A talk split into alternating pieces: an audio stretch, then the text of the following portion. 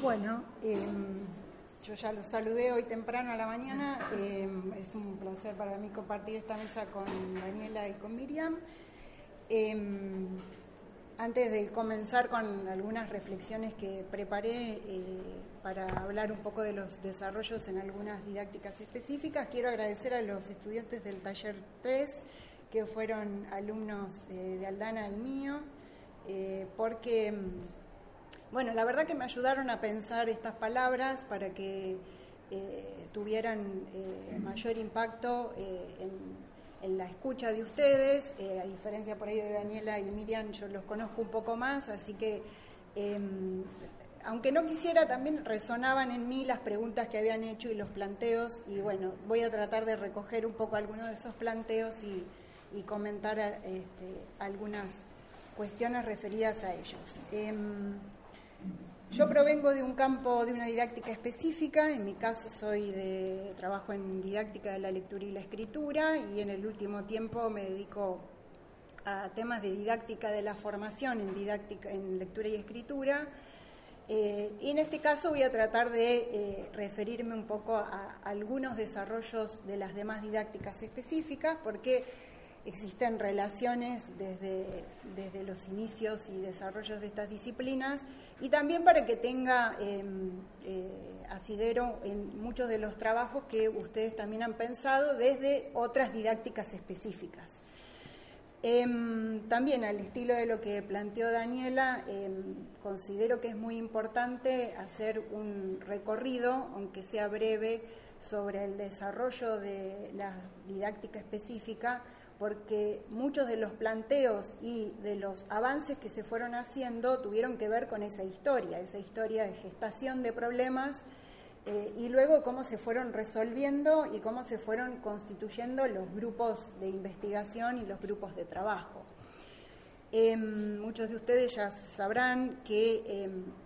el campo de la didáctica específica surge como un campo autónomo eh, en la década de los 80 aproximadamente eh, en Europa a partir de los estudios de la didáctica de la matemática francesa que se preocupa justamente por constituirse en un campo de conocimiento autónomo eh, y apartarse de las posiciones aplicacionistas que en ese momento eran las que constituían el campo de la didáctica, ya sea desde las ramas de la psicología como de las disciplinas de referencia. Eh, la preocupación de estos didactas de la matemática en realidad tenía que ver con preocupaciones fuertemente didácticas en el sentido de que estaban preocupados por cómo se enseñaban las matemáticas en la escuela. Y es a partir de esos estudios que eh, se construyen las categorías que hoy son familiares para todos, y todas, que, son las de transposición didáctica, contrato didáctico, em, intervenciones didácticas al estilo de devolución del problema, de planteo de problemas como desafíos, es decir, un conjunto de categorías que hoy em, son absolutamente familiares porque fueron eh, también em, eh, expandiéndose y siendo utilizadas por las otras didácticas específicas y también por la didáctica general. Eh, dado que en ese momento la preocupación para la didáctica era constituirse en un campo de saber autónomo, lo que tenían que hacer era construir cuerpos de conocimientos autónomos. Y ahí se desarrollan las eh, metodologías de investigación de didáctica específica que van a producir los saberes em, que aparecen plasmados en el desarrollo de secuencias didácticas. Es ahí donde se establecen como dos paradigmas, podríamos decir, o dos perspectivas de investigación en didáctica específica que tienen que ver con los estudios em, de comprensión de las prácticas habituales, lo que algunos llaman los estudios más naturalistas, eh, estilos de, comprensión del funcionamiento de situaciones eh, habituales de enseñanza para entender cómo es la práctica real y lo que son los estudios referidos a las eh, intervenciones en aula, que vienen a ser el desarrollo de las secuencias eh, didácticas. Entonces, eh, en, esa década se, desarrollan muchas investigaciones referidas a uno u otro de esos campos, de, esos, de esos paradigmas, de esas formas de investigar. En algunos casos articulan las dos formas de investigación em, y se desarrolla, se logra desarrollar eh, en las diversas didácticas específicas, con más y menores desarrollos según, según sea el caso, em, un conjunto de conocimientos didácticos eh, que estudiaban, mm, tenían como objeto de estudio la situación didáctica, esto es, las relaciones entre un docente y un alumno a propósito de un saber específico. En, ese, en esa relación tripartita es donde eh, aparecen los estudios sobre contrato didáctico, que estudian las formas de relaciones entre esos tres polos, eh, y los estudios referidos a las transformaciones del saber, que, se entronca con los estudios sobre transposición didáctica. Em, esos, eh, esos, estudios básicamente trataban de responder a preguntas que son, vamos a decir, las preguntas clásicas de, una didáctica específica acerca de, por ejemplo, cómo pueden eh, progresar los saberes y los conocimientos que se decide presentar a los alumnos eh, a partir de Em, unos, unos, propósitos de enseñanza determinados, em, tipos de intervenciones que el docente puede desplegar durante el desarrollo de la situación, eh, sobre todo y fundamentalmente ante los errores de los alumnos. Ahí es donde está un poco la, em, la raigambre psicogenética de la línea, eh, las formas más adecuadas de organizar la clase, distribución de roles, y también la construcción de indicadores para eh, analizar el avance de los estudiantes. Em, si recordamos un poco el contexto de estas investigaciones, eh, bueno, la forma de investigar es eh, en, la, metodología más dura, es la de la ingeniería didáctica, que tiene que ver con el análisis a priori de las situaciones de enseñanza y luego la elaboración puesta en aula y evaluación de la secuencia de eh, enseñanza propiamente dicha. Em, ahí, como forma de investigar, había claramente dos roles bien diferenciados. El rol del investigador, un sujeto ajeno a la situación, alguien que elabora la secuencia eh,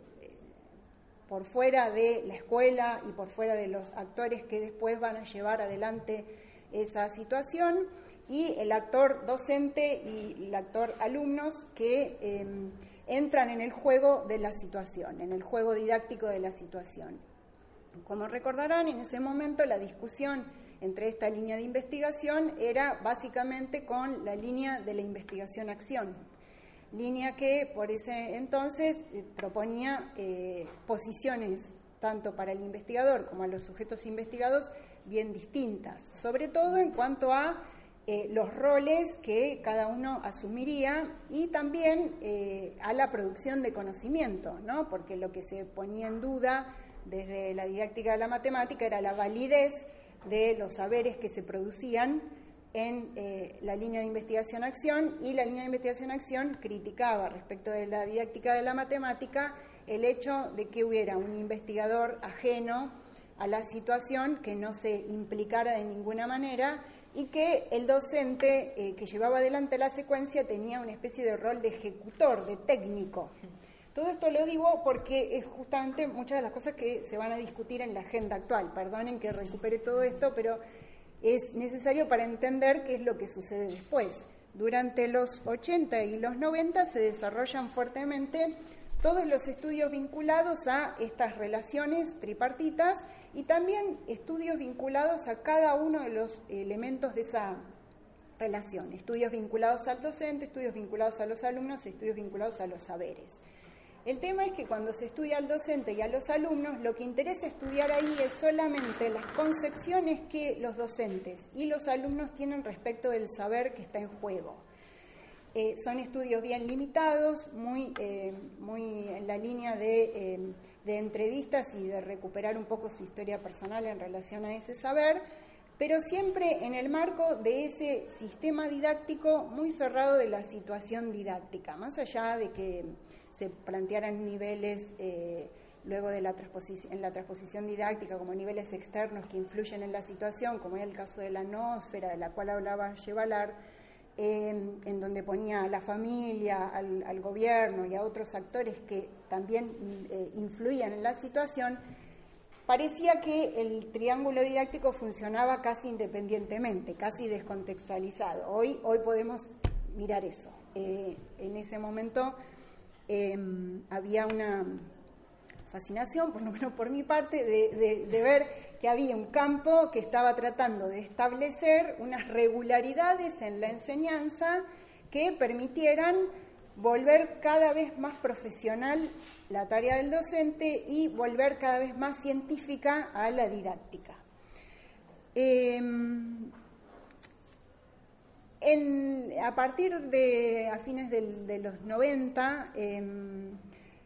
por supuesto que como siempre se trata de procesos que llevan un tiempo em, y cuando empieza a estar, estar más tranquilas las aguas en el sentido de que ya tenemos un campo de conocimiento construido en cuanto tenemos una variedad de secuencias de enseñanza,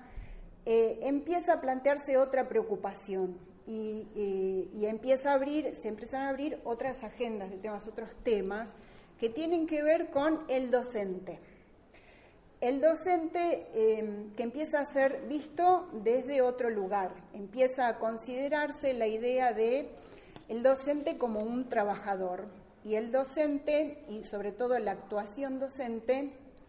como alguien que desarrolla lo que se conoce con la categoría de acción didáctica, el actuar docente, la acción didáctica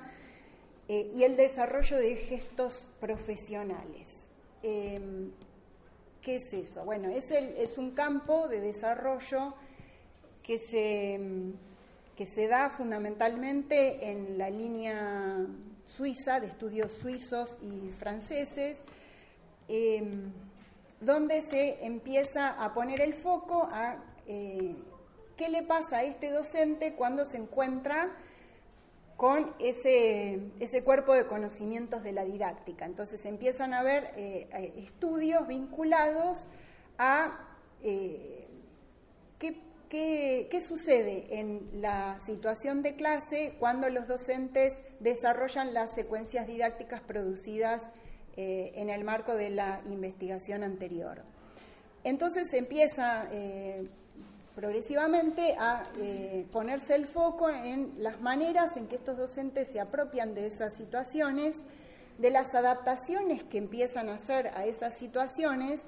y además de las construcciones de nuevos saberes en función de llevar adelante esas secuencias de enseñanza.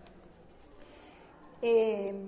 eh, la, actividad del docente empieza a ser vista como una actividad, el concepto de actividad se toma de la tradición rusa, de Leontiev, de pensar la acción docente como una actividad humana con intenciones que se desarrollan además a partir del lenguaje y en el caso de las didácticas de la lengua doblemente marcadas por el lenguaje, porque es eh, uso del lenguaje y también reflexión sobre el lenguaje, ya que es lo que está también en juego en la enseñanza. Em, y em, a la línea, en, la línea de, que proponen los estudios suizos y, franceses aparece la, la idea de eh, estudiar esos gestos profesionales que desarrollan en su actuar docente eh, los, em,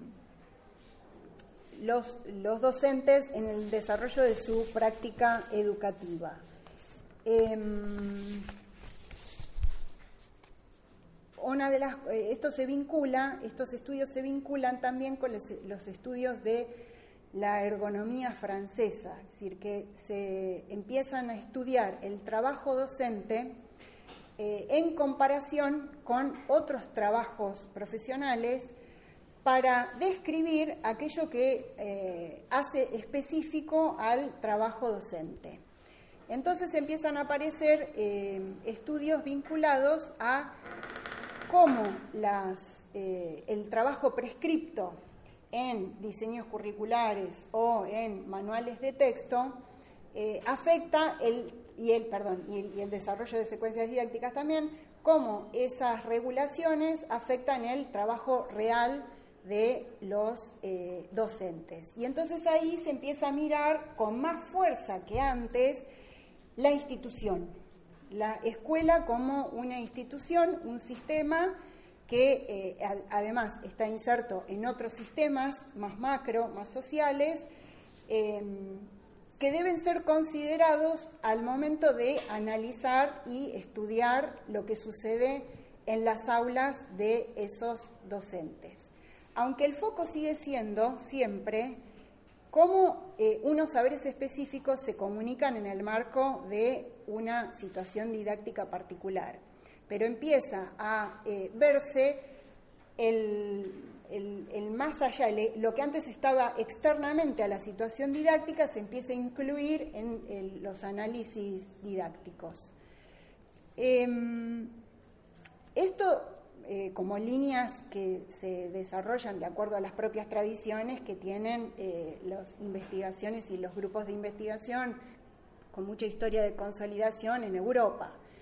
En nuestro país em, también se empieza a eh, producir como un deslizamiento en los estudios didácticos, también para empezar a eh, estudiar el desarrollo de secuencias didácticas, pero con una implicación diferente de los docentes. Y acá es donde eh, yo hago referencia a este cambio en el lugar del docente en las investigaciones didácticas actuales. Eh, primero que estos desarrollos no provienen solamente del desarrollo de la didáctica específica, sino que son muchas las líneas de investigación que van a confluir en que el análisis didáctico se amplíe eh, y eh, todos los estudios referidos a el quehacer profesional, al, trabajo del docente como un trabajo profesional, em, confluye y permite que eh, se empiece a estudiar aquellos saberes que el docente también produce eh, en su propia apropiación de las situaciones didácticas, las situaciones de enseñanza, eh, y también como un participante más de las investigaciones didácticas. Em, ya no como ser solamente el objeto estudiado, sino también participando de em, las propias investigaciones. Em, esto claramente cambia los, los, inicios de los estudios en la didáctica específica eh, porque hace introducir eh, al docente en otro rol y por lo tanto, bueno, se plantean otros problemas. Em,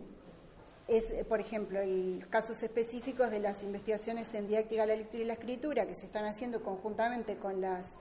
eh, con otras didácticas como las didácticas de las ciencias sociales y la didáctica de las ciencias naturales, donde los docentes forman parte del el diseño, la elaboración y la puesta en acción y evaluación de las secuencias didácticas.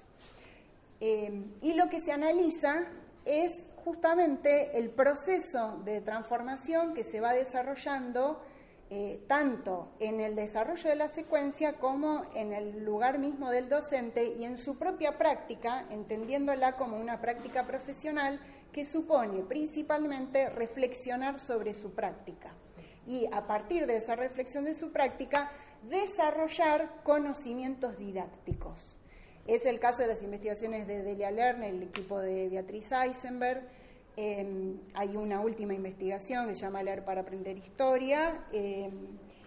en la que justamente se, incorpora eh, a docentes como parte de la investigación misma. Y ellos toman desarrollos también de una línea española de análisis del discurso que considera em, que también está repensando las condiciones laborales del trabajo docente